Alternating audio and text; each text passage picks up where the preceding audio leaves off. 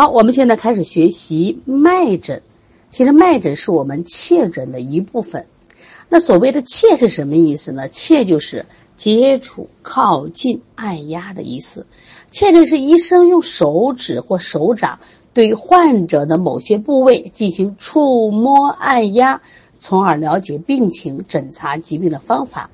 那么切诊呢，在古代被评为是切脉而知之谓之巧。在古代的时候，就切诊专指脉诊，但是现在呢，我们切诊包括了。脉诊和按诊两个部分，我们教材里第六部分讲的是脉诊，我们第七部分讲的就是按诊。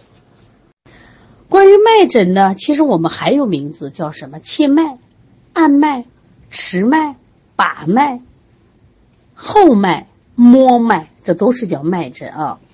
也就是说，医者通过运用手指对患者身体某些特定部位的。浅表动脉进行切按，来体验脉动硬直的形象。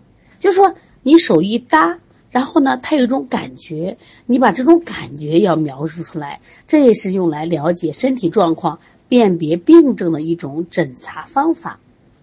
那么脉诊呢，历史非常悠久。那么也得到历代医家的普遍重视。其实我们很多学生也特别想学脉诊，觉得脉诊好神奇。但实际上，在这四诊里边，那肯定是脉诊最难学的。它是要去体悟，你自己去感受、感觉那种脉象。那么脉诊准吗？其实脉象能够反映全身脏腑功能、气血阴阳的综合信息。脉象的产生。与谁有关系？心脏的搏动、心气的盛衰、脉管的通利，以及气血的盈亏和脏腑的协调作用有关。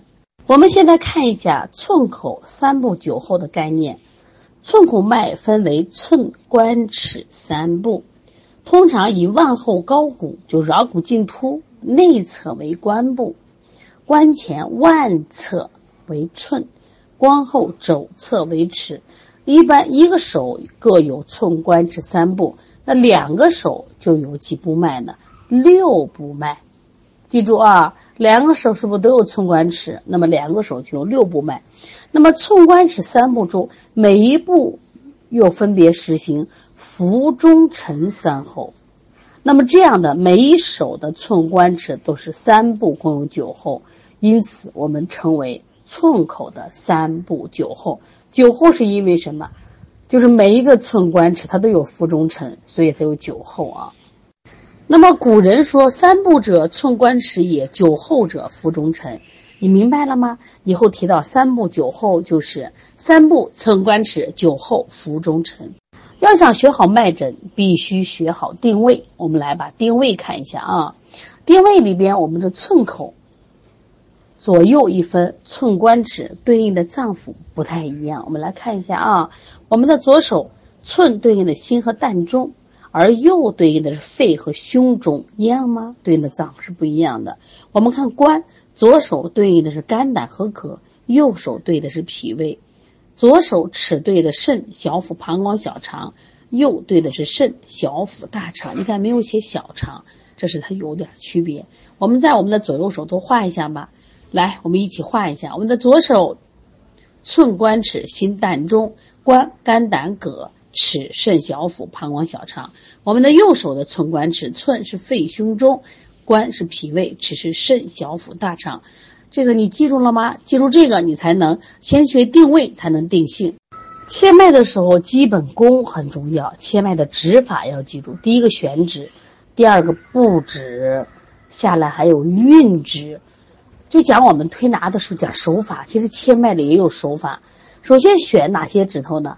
不管是左手右手，当然有的人是两手脉，他的食指、中指、无名指三个手指指目，手指指端平齐，手指略呈弓形倾斜，与受诊者的体表是多少度？你不能是九十度，是四十五度。来，自己摆一下啊，四十五度。选址很重要啊，考试的时候这个脉诊。就是让你讲出来，你说你会做都不行啊。来跟我一起说出来。老师老师说，你切脉的话怎么选指？医生选用左手或右手或者双手的食指、中指、无名指三个手指的指目，不是指甲啊，手指指端是平齐，手指。手指指端平齐，手指略呈弓形倾斜，与受诊者的体表呈多少度？对，四十五度角十一，不是九十度啊。好了，那我把选指我是不是选对了？下来我就要布指，我放到哪儿呢？在医生在下指的时候，先用中指先定中指，中指按在高骨桡骨茎突内侧的桡动脉处定关位。我们不是寸关尺吗？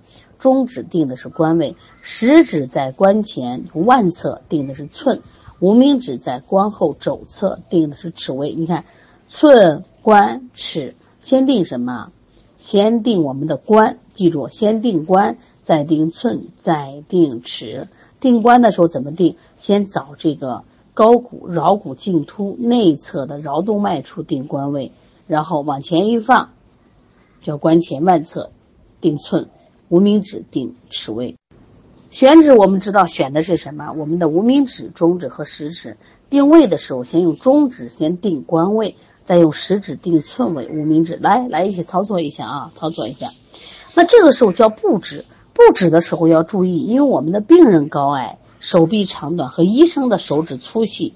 这不都不太一样，那么做适当疏密的调整。假如说你今天是接接接接诊的姚明，哦，姚明的胳膊好长，是不是？那这个时候，那你的手同样定这个寸关尺，是不是要疏一点？所以病人比较高的或医生手比较细的，那这时候排布指的时候就是松一点。如果这个小孩呢，胳膊小短，寸骨特别短，一般用拇指一指定三关，不要再去分寸关尺三步了嘛。记住了没有？先把选指学会，布指学会。我们先来看，我会布指了，然后下来这手法好复杂，复杂有哪些复杂？我还要运指。你经常看老中医的手，人家不停的动，是不是？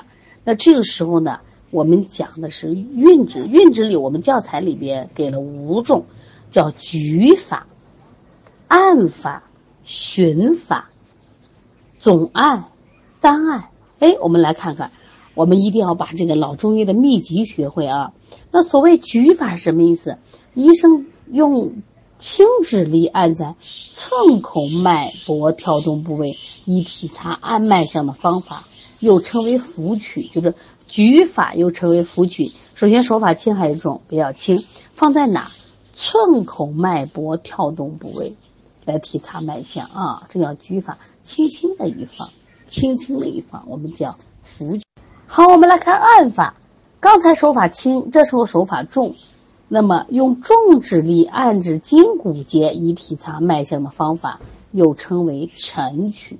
前面轻轻的放在寸口脉搏跳动部位来感受脉象。其实你要学好脉诊啊，你必须有想象能力，就是你用就是自然界的这种啊形象啊来去描绘它，记忆它会更简单。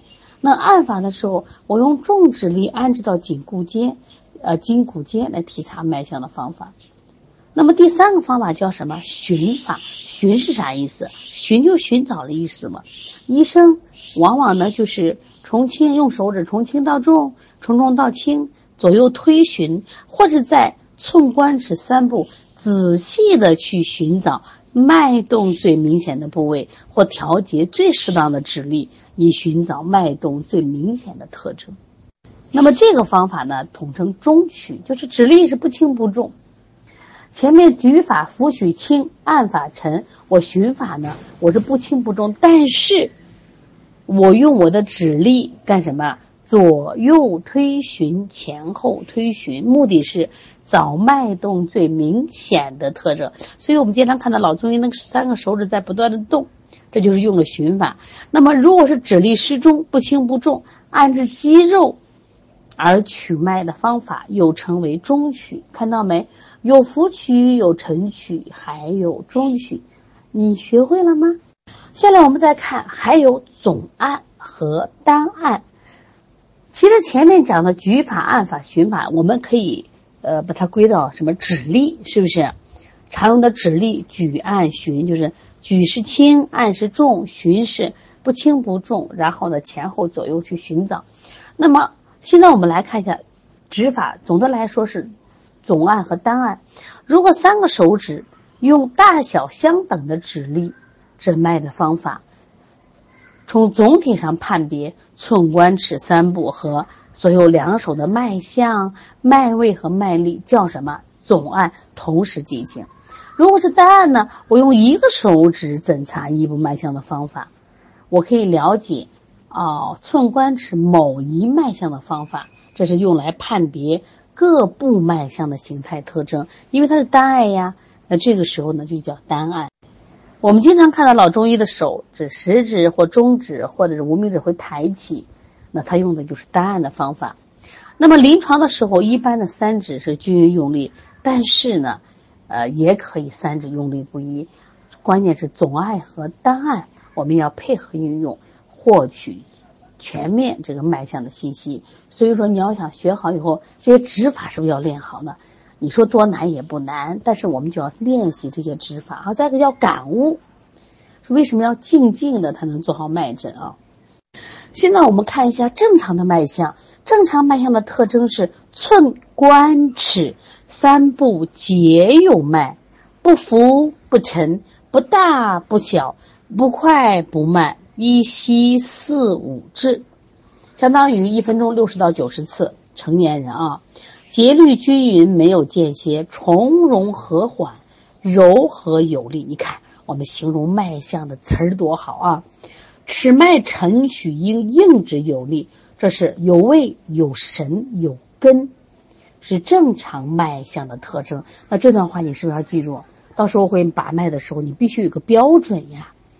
标准的脉是三寸关尺三步都有脉，而且是。不浮不沉，不大不小，不快不慢，一吸四五支，从容和缓，柔和有力，尺脉沉举，硬直有力。一般来说，每次诊脉的时间是多长呢？以我单手不少于一分钟，两手三分钟左右为宜，必要时可延至三到五分钟。古人强调诊脉需要诊五十动，不可时间过短。它的意义在哪里呢？也就是说，一般不少于五十次脉搏跳动的时间，这样才能有利于辨别脉搏的节律变化，以尽量减少或者避免漏诊脉搏节律不齐的促脉、结脉、带脉，或者是时快时慢、三五不调的脉象。因此，我们诊脉的时候，医生态度要认真。而且呢，要静下心，不可随便出案而草率行事。那诊脉的时间什么时候最好了？当然是清晨了。其实你发现没？现在很多老中医他的上班时间都是清晨上班，因为说在这个平淡时候诊脉，人的阴气未动，阳气未散，饮食未进，经脉未盛，所以这个气息未乱，所以诊脉的时候效果就特别好。因此诊脉的时候一定要安静。另外，体位很重要。体位时候，就是一般来说，诊脉时它是就是坐位或者是仰卧位，前臂自然向前平展，与心脏注意啊是同一水平，手腕是伸直的，手掌是向上的，手指呢是自然放松。一般在腕关节下垫于松软的脉诊，使寸口部充分的暴露伸展，保证气血畅通无阻。以反映机体的正常脉象。另外，我们要求诊脉的时候，这要平息。平息什么意思？就是医生在诊脉的时候，你要保持呼吸自然均匀，清心凝神，以自己的呼吸来计算脉者的质数，一呼一吸谓之一吸。那么这个平息呢，主要是以医生的一次正常呼吸为时间单位，来测量患者的脉动脉搏次数。你看，我们看面诊和舌象，它比较直观，其实还是好学的。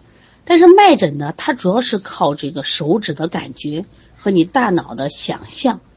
那么，但是你记住，脉象呢，其实跟舌诊是一样的，它有什么？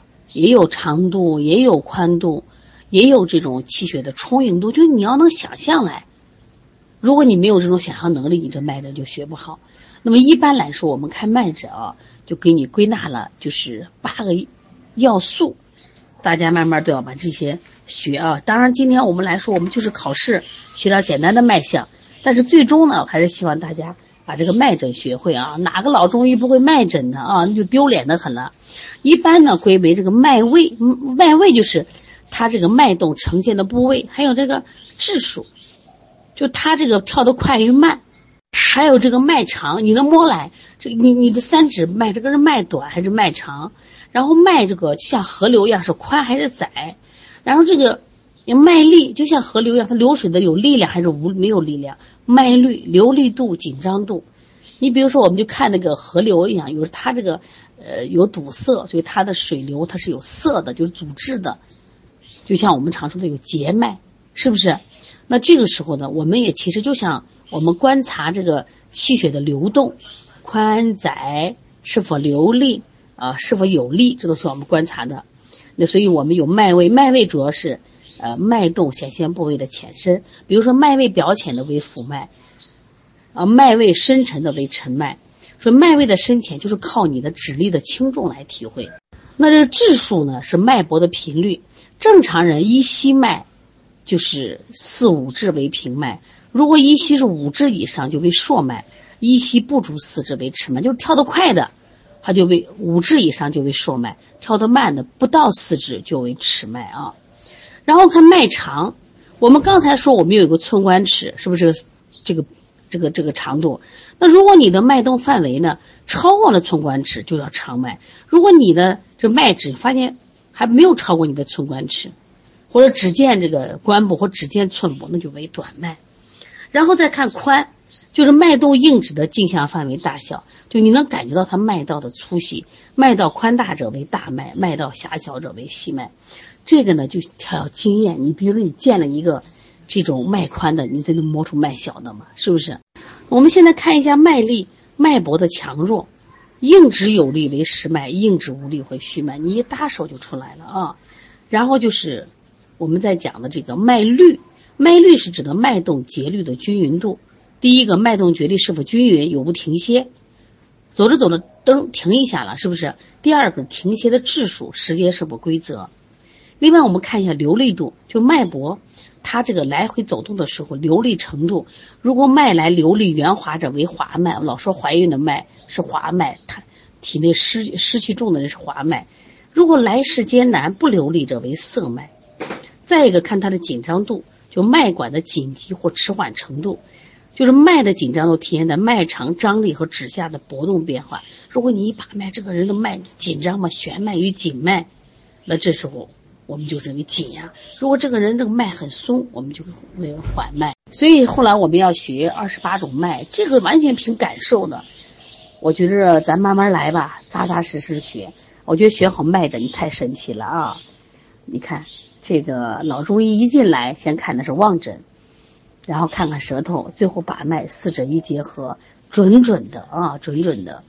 所以大家通过咱们医师的学习，我想真正的扎根于中医行业，因为你只有实实在在的学，你才能治疗很多疾病。埋怨顶什么用？有的人说现在的西医不好，现在医生不好，他不好，咱当个好医生嘛。所以说，把这些诊断方法先学会，诊断方法学会了，那我们。才能有一个好的思路，正确的思路，才能让这些患者，啊，在你这儿治疗以后呢，得到这个康复。我想是我们所有人的初心。